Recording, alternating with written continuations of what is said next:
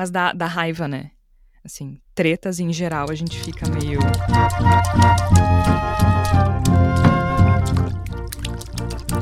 Tá no ar, tá no ar o Bendita Sois Vós. Não, não, não. Pera, hoje não é o Bendita. Tretas em geral, ligue para Marcelo Nepomuceno. Tu é gerenciador de crise de verdade, né? É, sou. Algumas, algumas eu gerenciei. Me disseram que tu gerenciou uma crise no Oriente Médio, é verdade? É, tá no, tá no, tá no currículo. Outro nível, né? Tá começando mais um Reunião de Pauta. Esta semana a gente fala sobre crises de maneira geral, na verdade, sobre crises, términos e podcasts. Eu sou Jorge Santos, comigo Marcelo Nepomuceno, chega mais. Esse é o Reunião de Pauta. Tá, mas fala sério, tu realmente gerenciou uma crise no Oriente Médio? Tá no currículo, né? Marcelo Nações Unidas Nepomuceno. É, e não tive, não tive, não tive que, não, não, não foi preciso o veto dos Estados Unidos para. Não foi preciso, né?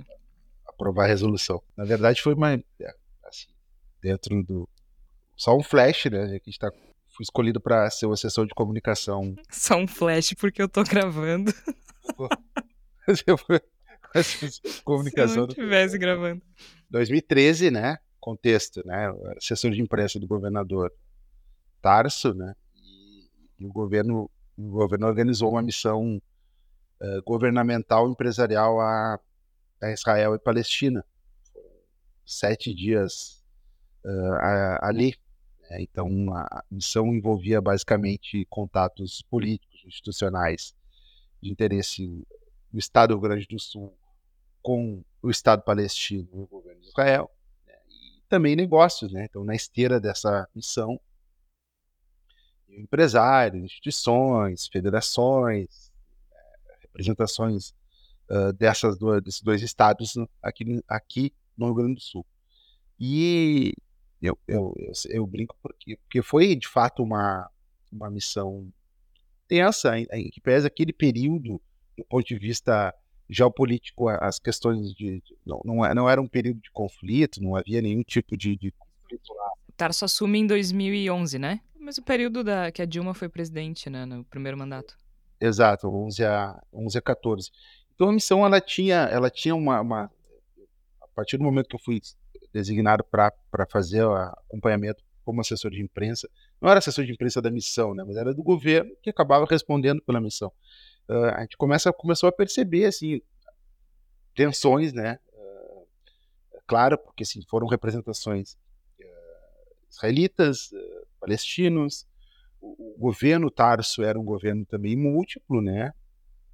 Com representações né, dessas, desses dois lados, vamos usar essa expressão mais, mais simplista, né? Mas que, que resume, acaba resumindo.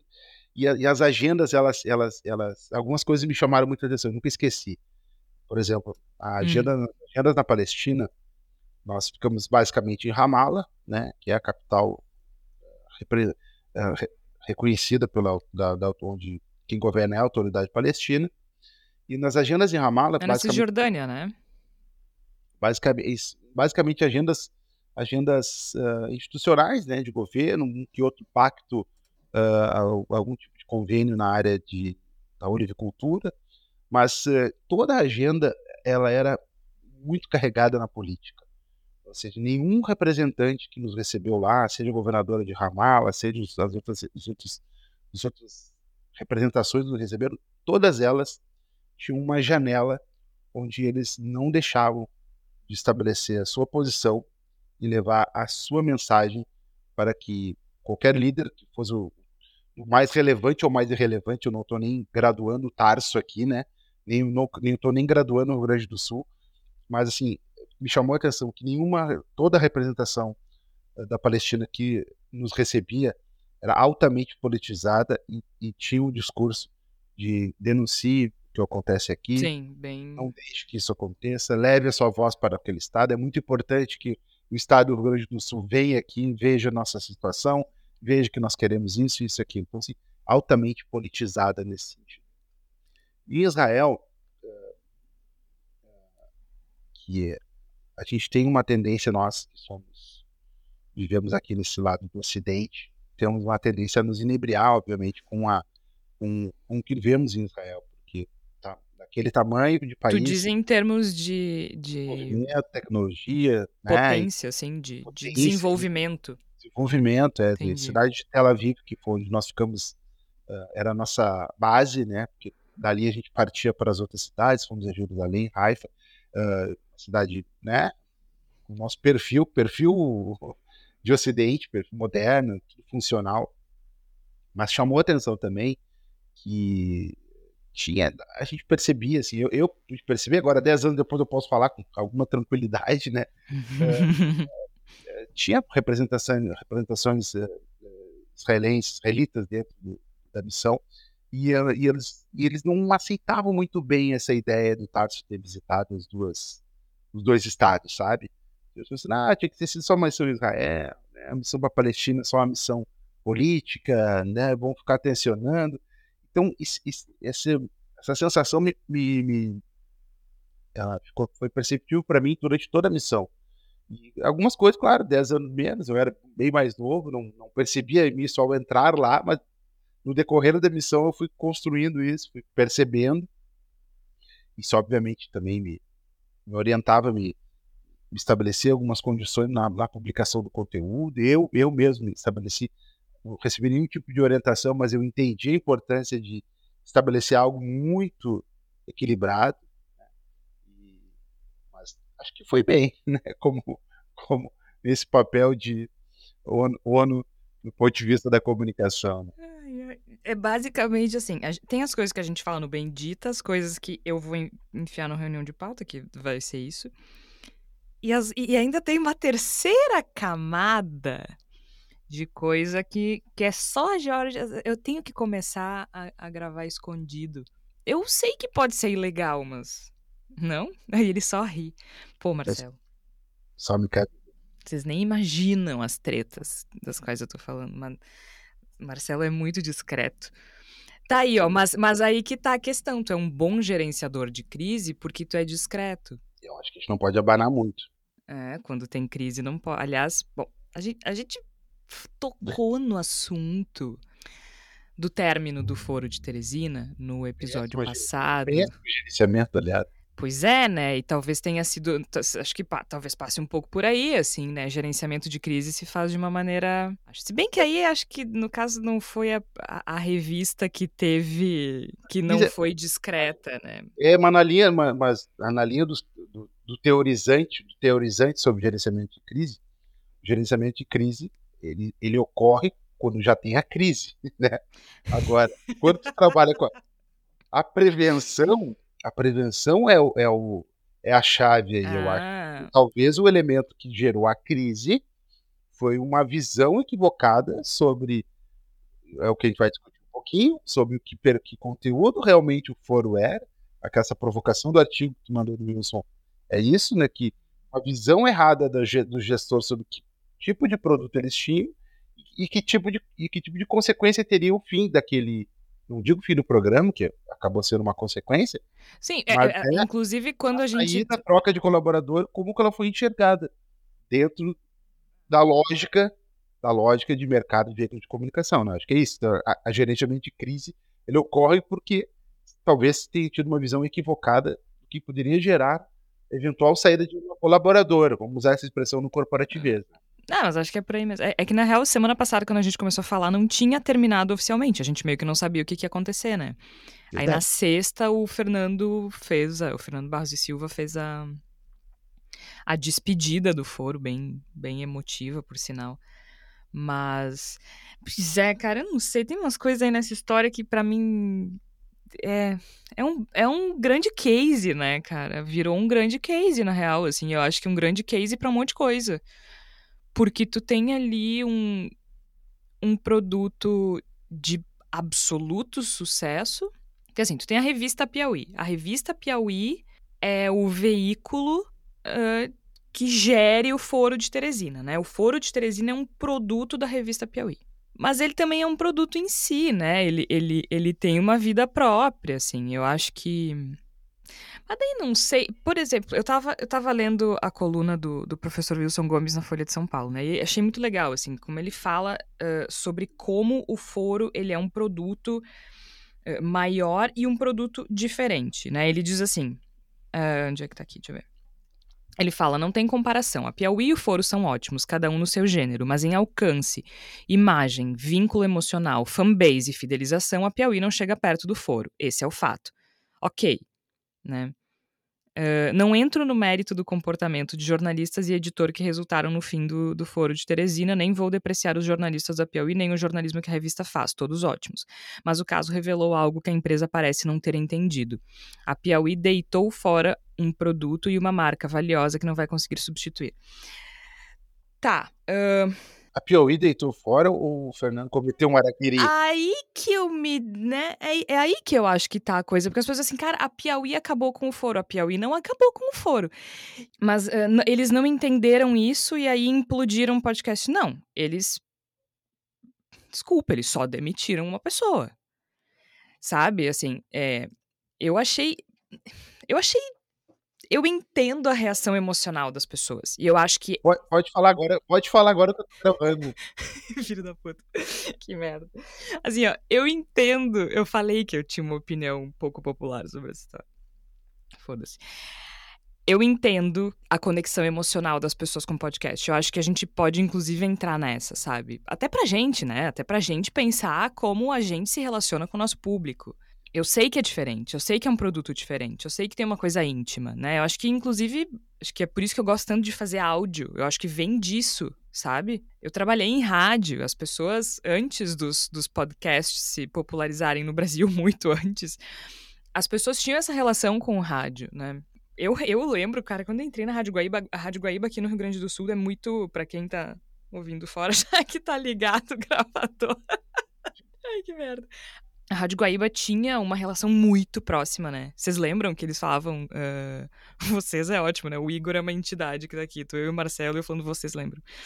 Uh, que eles, os guaibeiros, né? Então, o, o, o, ouvinte da Rádio Guaíba, ele tinha uma identidade. Exato. Cara, eles ligavam, não sei como é que é agora, mas quando eu trabalhava lá, eles mandavam presentes pra gente, sabe? Teve uma época, um período muito, muito, muito datado, eu acho que, se eu não me engano, foi final da, década de 90, início dos anos 2000. Acho que o, o, o, o pode chamar o Kleber para nos ajudar aqui exatamente isso, mas teve um período de guerrilha, onde os guaibeiros viraram guerrilheiros na, no, na, na disputa de, de, Acho que foi antes até, de, tor de torcida, né? De, abre o microfone, a pessoa consegue gritar Guaíba dentro do estádio. Então, é, realmente, um, e eu acho que é a voz que faz isso, né? Eu acho que tá, pega, pega bem é um, é um, é um traço aqui, me estendeu um pouquinho na minha, na minha atrapalhando, atrapalhando não, raciocínio, mas, é... mas, em cima do que o, o, o artigo do Wilson estabelece, ele, onde ele diz que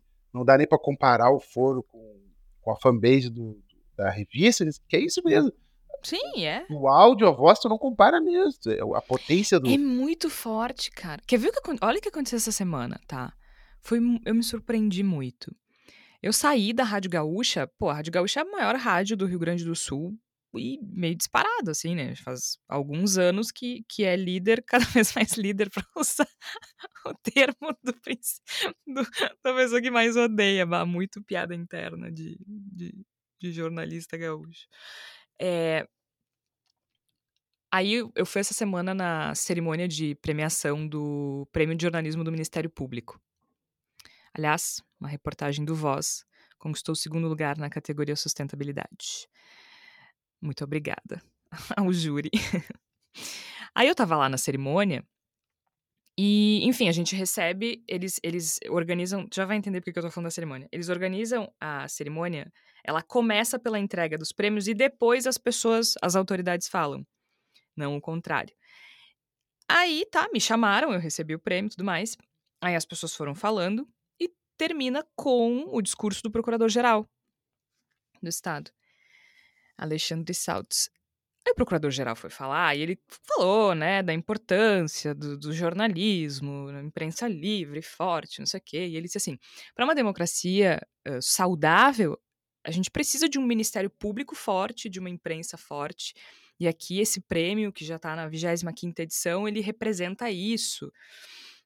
Mas também é importante é, para a gente olhar para os jornalistas, ele disse, né? Para a gente lembrar que por trás da. Eu estou né, fazendo aqui uma. Não é ipsis literis, né? Ah, para a gente lembrar que quando a gente consome uma informação, tem uma pessoa por trás, né? Tem uma pessoa produzindo isso.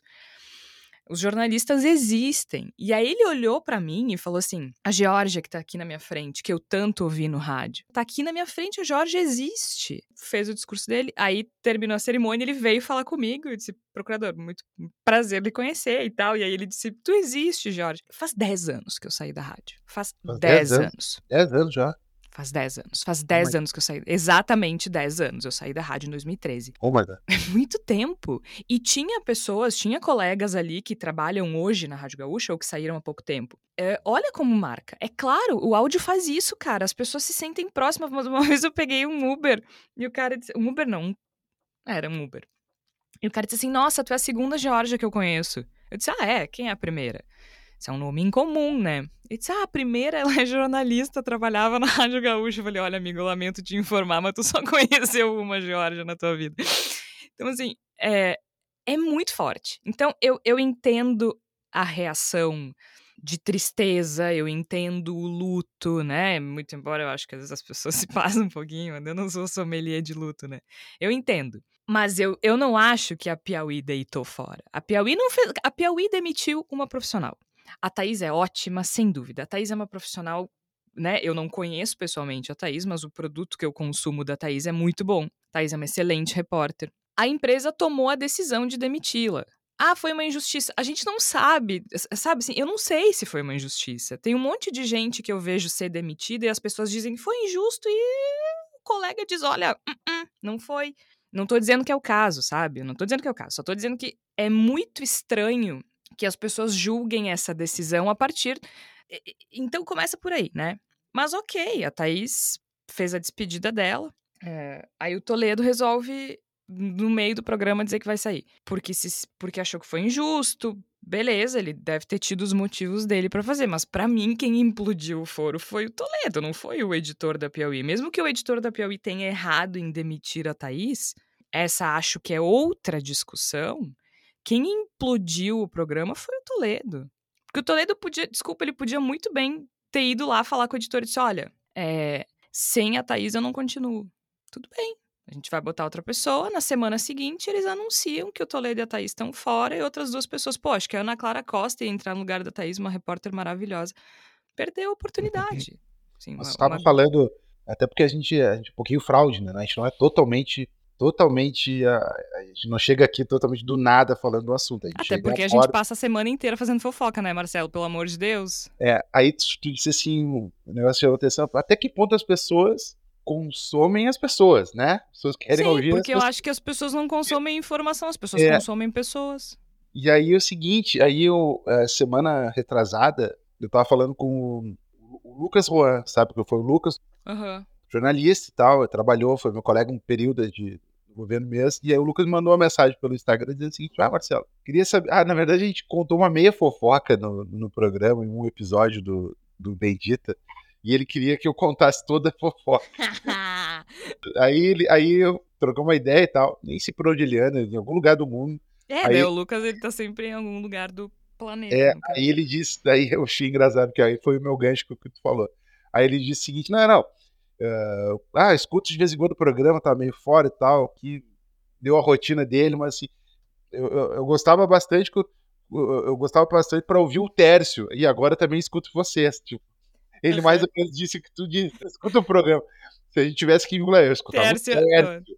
Ou seja, o Tércio quase implodiu o Bendita quando resolveu ir pro Império. Pode ter implodido a audiência do Lucas de outros, né? Mas enfim. Mas é isso, né? Pensa comigo, tá? V vamos fazer uma ideia que nem meu avô.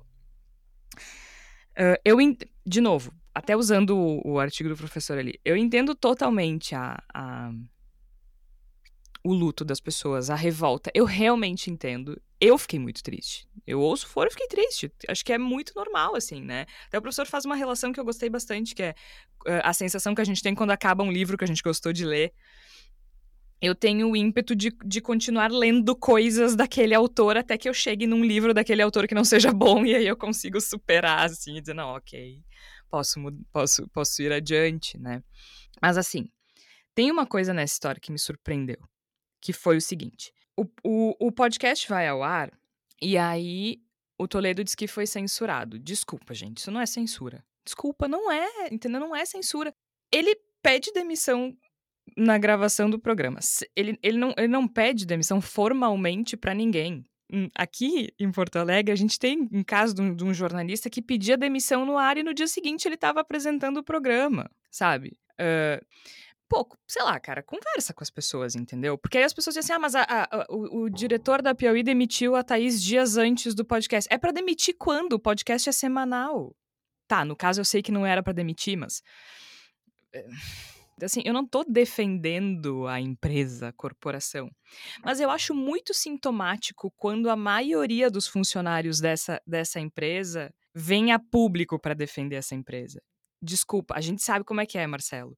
Eu já trabalhei em empresa muito grande. Tu só vai a público defender a empresa se tu acredita naquilo que tu tá falando. Não é para defender teu emprego, porque tu pode só ficar quieto. É, silencia no caso. Né? E aí me surpreendeu o quê?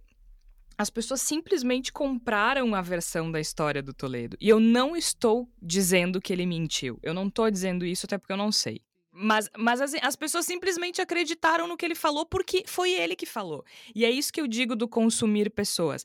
A gente se acha muito inteligente, a gente se acha muito culto, muito intelectual, a gente adora rir do Bolsonaro do celular na cabeça chamando ET na frente do quartel, a gente ri de quem tomou cloroquina, mas a gente simplesmente compra a primeira versão de uma história porque foi uma pessoa que a gente gosta ou confia que falou. É, eu acho que o elemento o agra... Isso não é reportagem, não é uma apuração jornalística, é uma fofoca corporativa que ele veio, largou a bomba e todo mundo simplesmente acreditou no que o ele agrava... falou. O agravante, eu acho que, é que ele, ele ganhou pela iniciativa, né? Porque ele foi o primeiro que furou. Ele pegou e largou essa, bom, largou é por aí. Mas aí as pessoas dizem assim, ah, ele foi solidário com a Thaís. Cara, devia ter umas 10 pessoas trabalhando no podcast que agora estão sem emprego.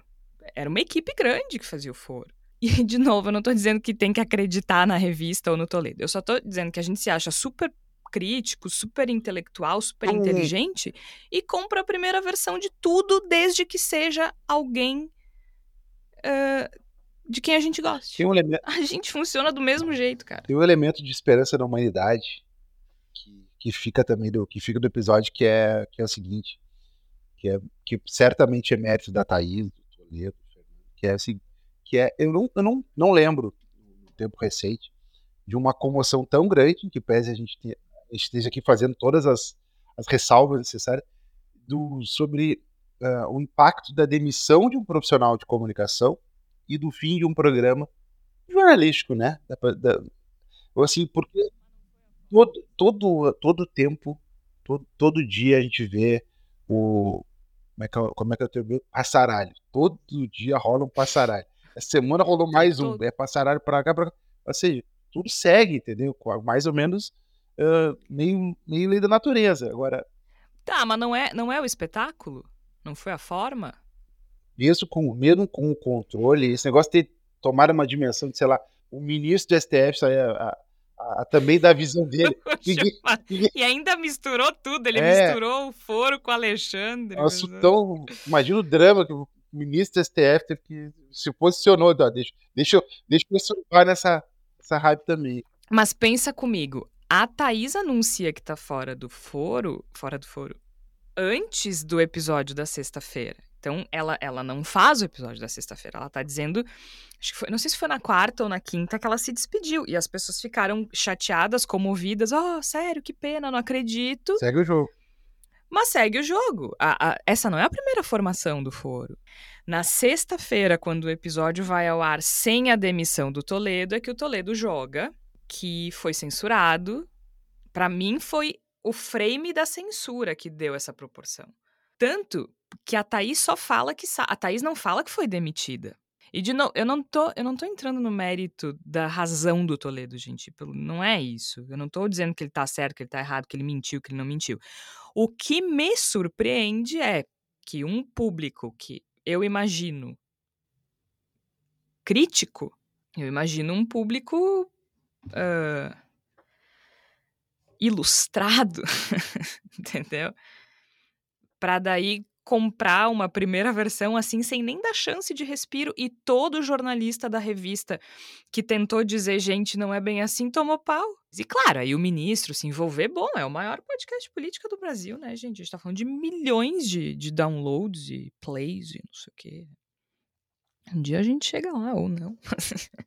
Mas é gigante, é um troço gigante, com profissionais incríveis, muito bem feito, muito bem pensado. É, acho que é natural que essas autoridades se envolvam de alguma forma, muito embora ele tenha misturado o foro com o Alexandre. Desde o fim de Friends que não se via nada aparecer. Putz, agora me deu uma bad. O Matthew Perry morreu. Pô, Marcelo, agora tu veio. Pra que fazer isso? Agora tu veio com um luto de verdade, assim. Não era um luto por um podcast, é um luto de verdade. Que, que também. Essa aí, também, essa aí foi forte. Que, que, é, que também dá uma dimensão, uma dimensão temporal absurda, né? De programa que, que durou somente 10 anos, de 94 a 2004. Faz só 19 anos. Só 19 anos e ainda tem né, gerações que nem, sei lá, nem é, mas tem uns fenômenos assim, tipo, eu fico assistindo Seinfeld o tempo inteiro, assim, faz tipo 25 anos que acabou. Bandas. Tá, é uma Seinfeld, curiosamente, sabe, tu sabe que é, tu, tu, tu, bota a projeção do antigo. Agora o Friends, 94 a 2004, tu, ainda, tu não coloca na... Mas tu sabe que eu acho, mas eu acho o Friends mais datado que o Seinfeld. Tem piadas ali no Friends que hoje... Uh -uh. O Seinfeld fala de com, concurso de masturbação em 1993. Não, saiba espetacular. Mas tu olha e vê assim, esse é da antiga. Agora, Friends. Mas tem umas bandas assim também, né? Tipo, eu tava vendo um documentário bem interessante na, na Netflix do, do Creedence Clearwater Revival. Um, a banda. Eles se conhecem antes, até porque tem dois irmãos ali, é uma banda de colégio, mas a, a, a a banda desse jeito, com esse nome, dura três anos, né? É. Uhum. Três anos só. Três anos. É bizarro. Absurdo. É muito pouco tempo, né? Led Zeppelin foi 11 anos. 9, 9 11 anos. Foi 69 ou 80. O Creedence, três anos é... Quer dizer, quase quer dizer que foi uma fraude do rock and roll, é isso? Não, porque eles são incríveis. Eles são maravilhosos. Aliás, o, documentário é muito massa, porque é, é, um show que eles fazem no Albert Hall depois que os Beatles se separam. Porque aí, quando os Beatles se separam, eles passam a ser a banda número um do mundo. É muito massa. E aí eles vão fazer esse show, tipo assim, mas como é que esses British vão receber aqui, né? e aí, cara, mas é, o show é, é muito massa, porque assim, é três, quatro amplificadores em cima do palco, e pau e pau na guitarra e na bateria. E eu adoro eles, adoro. Eu sou das poucas pessoas que preferem as bandas americanas às inglesas e agora eu vou apanhar. Não, não admito. Se tivesse a nossa entidade, o Igor, que talvez, talvez te contestasse. Mas o Igor é metaleiro, não conta. Não gosta de nenhuma nem outra, gosta do metal. o, Igor me... o Igor é metaleiro, o Igor não conta. Gosta do metal. O Igor é muito metaleiro. Tá aí uma coisa sobre a qual eu não entendo absolutamente nada. Eu não, eu não, não tu, tu, tu tem um, uma conexão com o metal, não? Faço a menor ideia. Não? Tu não, não ouve Metallica? Não, não, é, eu não, eu não entendo essa, essa dimensão, porque assim, sabe? É, eu não, eu também não. Tu vai falar de Metallica não. pro metaleiro vai dizer Metallica não é metal, entendeu? Sabe? Uma galera. É pior. Não, mas acho uma que galera... não, mas acho que Metallica é meio. Eu não entendo nada não, de metal, eu, mas acho que Metallica acho... é meio. Não, não, não, não se discute. O que eu acho né? absolutamente fantástico é, é, a, é a trajetória que a gente que é muito underrated né, aqui no Brasil, que é a trajetória da, do Sepultura, que é uma banda brasileira, é, músicos brasileiros que são icônicos no mundo inteiro, né, e que né, não tem, até porque, né, tu não ia botar a Sepultura no, no Domingão Faustão, entendeu? tinha como, né, pra é, popularizar, assim, né. Mas, Olha, o Domingo Legal talvez colocasse ao lado da banheira, é. assim, porque aquilo era uma. E o Van Damme junto, tendo uma ereção olhando pra Gretchen. Mas Sepultura fantástico, é. dizer, tá, tá, na, tá no rol de grandes músicos brasileiros que, né? É, é, engraçado porque, tipo, eu sou uma pessoa bem eclética, né? Eu também me considero. Bem. Uh, as pessoas, ah, Jorge, eclética como? Bom, eu, a gente tava falando aqui de, de, de rock. Muito embora eu prefira as americanas do que as inglesas. Aí, quantas pessoas estão querendo me matar agora, será? É que, é que eu sou, eu gosto muito de blues, então tudo que, que, que, que tem essa, essa, essa levada, assim, então por isso que eu gosto muito de Creedence, eu gosto muito de The Doors, enfim. Um, mas aqui em casa o Kleber já é do rock progressivo, então eu também. Mas eu sou uma pessoa que gosta fundamentalmente de música brasileira. Né? Então, tá, eu ouço rock, eu ouço Taylor Swift por causa da Vicky, que mora aqui em casa e tá surtada porque vai ter o show em breve. Muito de música latino-americana, assim, milonga argentina, né? Mas eu gosto fundamentalmente de música brasileira. Ai, Georgia, que tipo? MPB? Também. Mas eu eu gosto de samba e pagode e eu eu sou bem pagodeira, eu sou bem sambista. Eu gosto de música regional de maneira geral. Sabe? Eu gosto de Borghettino e Luiz Gonzaga. Eu gosto de Vitor Ramil e Dominguinhos. Eu gosto de Chitãozinho Chororó. Eu amo Chitãozinho Chororó. Amo Chitãozinho Chororó. Me julguem, eu amo Chitãozinho Chororó. Viola, caipira, entendeu? Então eu sou realmente... Eu tô... E agora eu estou emocionadíssima, porque sábado eu vou assistir Zeca Pagodinho. E no outro final de semana tem tardezinha com o Tiaguinho. E semana passada eu fui no Roger Waters. Esse é o meu nível de ecleticidade. Eu só não fui no show do Chitãozinho Chororó porque ninguém quis ir comigo. Ah, mas assim é bom. Se tu é convidada, para tudo que é baile, né? E me divirto em tudo que é baile, que é muito mais importante, porque tem gente que não consegue. Eu me divirto em qualquer lugar. É verdade, Mas falando em samba, já viu o filme do Mussum? Não, devo. Ah, eu curti, meu. Deve. É bom. Eu não sei como é que estão as críticas. Estão falando bem ou estão falando mal? Não, se eu não, não vi o filme, também não vi as críticas. Aliás, quando, quanto mais eu assisto crítica, mais receoso eu fico de reticente, eu fico pra assistir o filme depois. Então, então eu tô nessa. Menos menos tu quer ver. Né? Menos que eu quero. É isso, menos eu quero ver. Então eu não consigo embarcar na hype. Todo mundo falando, vai, não, agora não vou, deixa eu Eu chorei umas 29 vezes, mais ou menos. Sério? É. Sério, a full. Eu não sei se. Eu não sou crítica de cinema, né? Mas para mim, assim, o fio condutor da história ali é a relação dele com a mãe.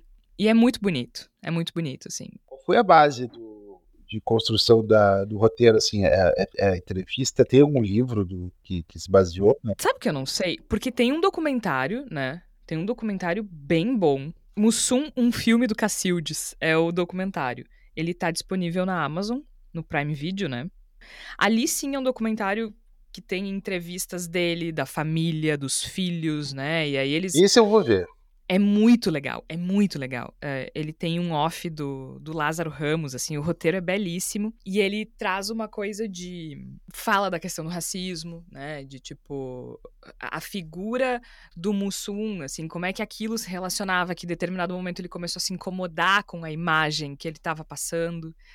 Mostrava que ele era um pai super rígido, super severo. ao mesmo tempo ele tinha, tipo, umas três mulheres ao mesmo tempo. E os filhos. Uma hora eles desenham a árvore genealógica, é muito engraçado. Ali fala, né, da, da, das brigas, dos trapalhões. Então ali, o documentário é impecável. O filme, o filme ele mostra mais um aspecto uh, de como ele se torna o Mussum, sabe? De como ele, como o Carlinhos, filho da Dona Malvina, passa a ser o Carlinhos o Reco Reco e o Carlinhos o Reco Reco vira o Mussum. E, e o fio condutor é muito essa relação da mãe dele, né? De, de querer que ao longo da vida ele tenha escolha. E a trilha sonora, né, meu amigo? Originais do samba, tipo, fala sério. Aí não tem, não tem erro em nenhum momento. E ainda tem lá pelas tantas um cosplay do Cartola lá. Achei que ficou boa a caracterização. Na hora de cantar, achei que ficou estranho, mas, mas, mas rolou, assim, um, um cartola no Morro da Mangueira. É bonito, é bonito. É, mas eu não sei agora se tem filme, se tem livro. É, Mussum, o Filmes. É bem. O Ailton Graça tá bem parecido com ele, assim, tá bem. Boa, ficou absurdamente parecido. É. Cara, não. Baseado no livro. Baseado no livro Mussum, uma história de humor e samba de Juliano Barreto. Boa. Agora vou ter que ler. Viu? Mas é isso, doutor. Gerenciamento de crise on fire. On fire. Não, é tu. Cada um com as suas, né? Tá, mas só pra, só pra encerrar o assunto podcast é, e o podcast. Porque eu fiquei pensando assim. Como eu disse, eu não acho que a Piauí deitou fora o podcast. Tá. Tá. Mas eles demoraram um monte para dar uma resposta. Sim. E a resposta foi. Aí sim. Aí entra. Aí, Né? aí entra anti-manual mesmo. Acho que eles. Como é que é o manual, assim? O manual é. Vamos lá. Pensando no modelo. Cara, no modelo standard, né? É, tu identifica o foco. Modelo standard, né? Se tu não trabalhou na prevenção, seria o quê? Cenários. Vamos demitir a Thaís. Como tu me dimensiona a, dimensão, a, a demissão da Thaís? Qual, é, qual vai ser o impacto dela no programa, perante seu público e tal? Bom, acho que ponto, isso pode ter sido dimensionado ou mal dimensionado, certo? Uh, a partir da demissão, que outros elementos podem te surpreender nisso? Né? Eles imaginavam a reação dos colegas? Pode ter, pode ter uma demissão onde os colegas tu tem que ter essa visão, né? Como isso mexe na tua equipe, sabe? Tipo, vamos lá, analogia quase babaca, mas analogia do futebol, né? Tu vai demitir tal técnico.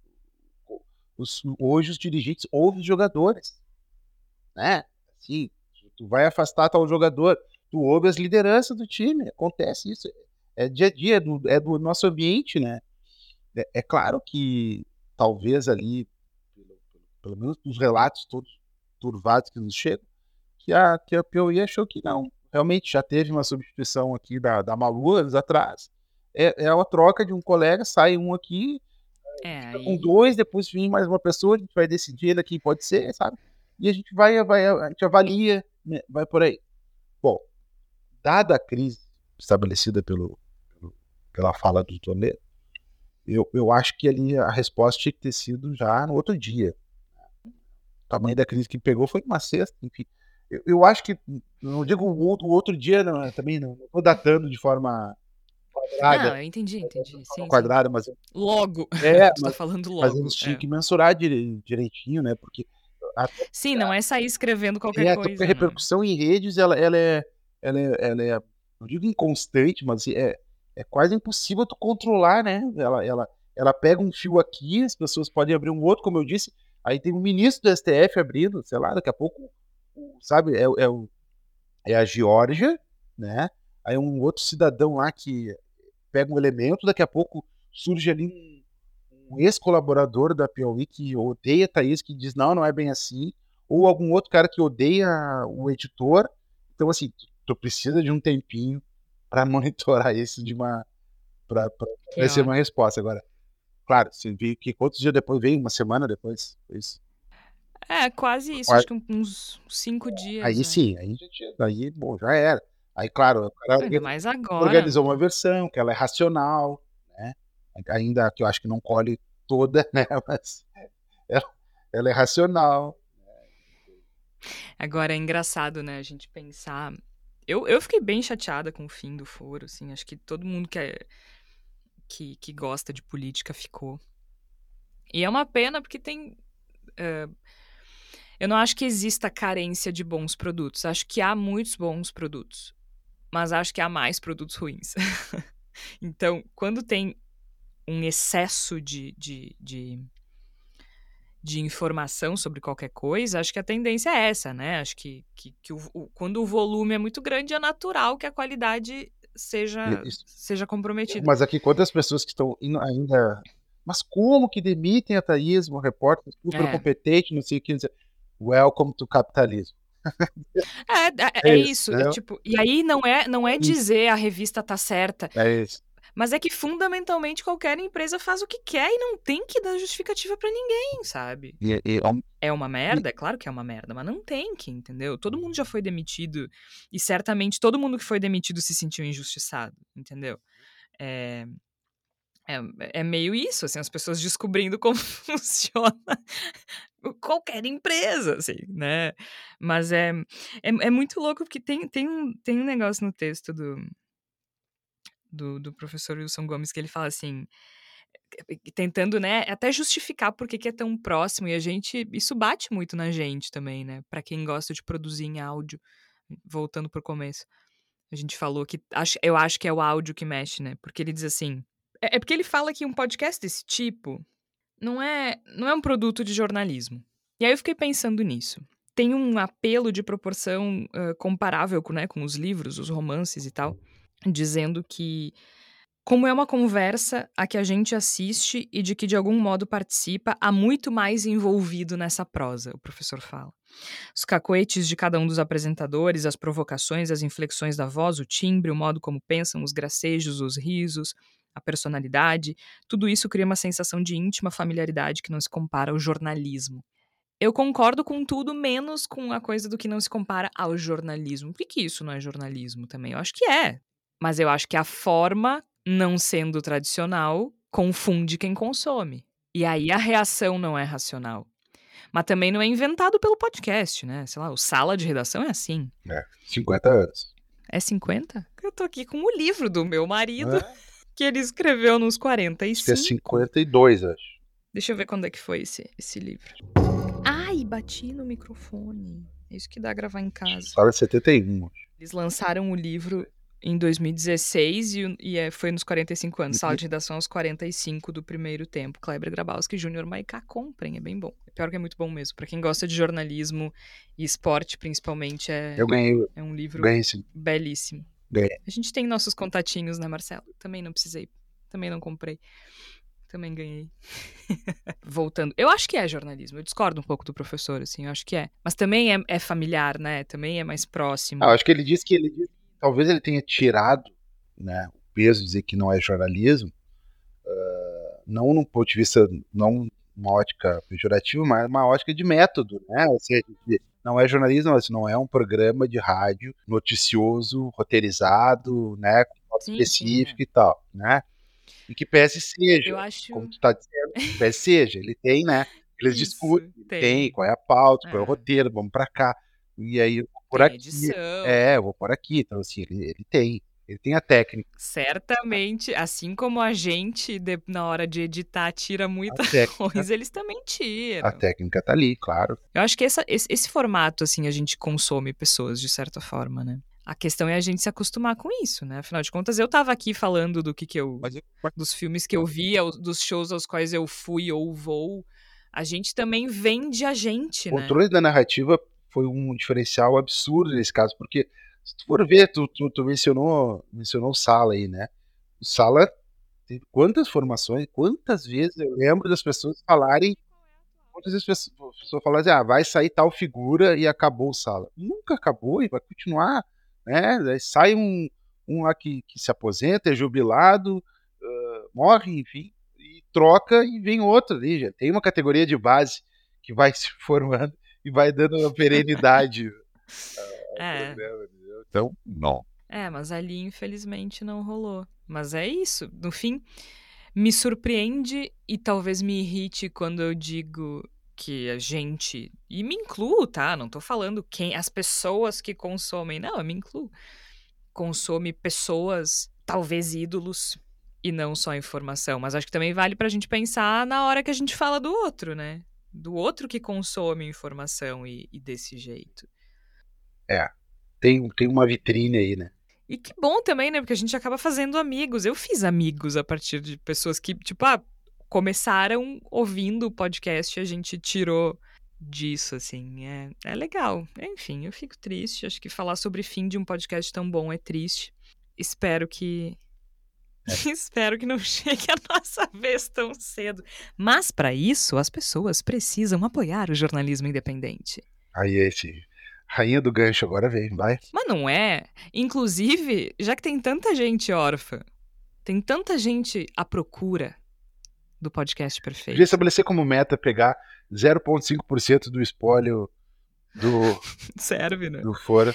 Ou uma meta, a gente podia assim, ó. Cada um dos nossos ouvintes tem um tema de casa essa semana que é mandar o link do Bendita para 10 pessoas. Pode escolher o episódio favorito se achar que esse não foi bom. não tem problema nenhum. Vai lá naquele assim, ó, o melhorzão bonzão foi esse. Manda aquele. Vocês têm obrigação. Cada pessoa que está escutando esse episódio algum agora. Programa, algum programa ao longo do ano a gente deve ter acertado. Vamos, vamos lá. E aí a gente precisa né? A gente precisa de apoio, senão a gente não faz nada, galera. Olha aí, o foro acabou e tem gente precisando de um podcast de política. Então, vocês têm essa obrigação. 10 pessoas. Corrente. Vamos dizer corrente do podcast. Se você mandar o link deste podcast para 10 pessoas, você terá sorte por 10 anos. Que tal? É um bom, bom, bom agouro. Sorte, mas sorte é meio subjetivo. Tinha que ser uma coisa mais específica. Corrente não funciona na subjetividade. Vai ir, vai ir. Não, funciona na ameaça. Se você não mandar essa corrente para 10 pessoas, você vai ter azar por 10 anos. Aí eu acho que funciona. É, a zica vai chegar para ti. A zica vai chegar. Essa era uma boa, né? Se você não mandar esse podcast para 10 pessoas, a zica vai chegar. Se você mandar, chega o cartola. O cara mandou lá, não, Desculpa, mandou, não mandou, daí dá aquela escorregada, tropeçou, o café virou. Aí como é pensar assim, bendito. O pão, o pão cai com a chimia para baixo. Aham. É. Né? E aí só aquela, Bem de leve. aquela voz lá, bendita. Bendita sois vós. A gente não escolheu um nome religioso à toa. A gente trabalha com mitos, performances e entregas de milagres. Well, well. Mas o milagre só vem se o devoto comparecer, entendeu? Não adianta rezar de vez em quando. Constância, missa todo domingo. Tá, nós já estamos viajando demais. Deu? A gente tem que ir embora. A gente falou sobre filme, a gente não vai comentar agora, mas eu fica só uma reflexão. Teremos, parece que teremos um filme sobre o governo de Michel Temer. Pra quê? É a notícia de hoje. Ui? É isso. É isso. Tarará. Pode subir a cortina e iniciar.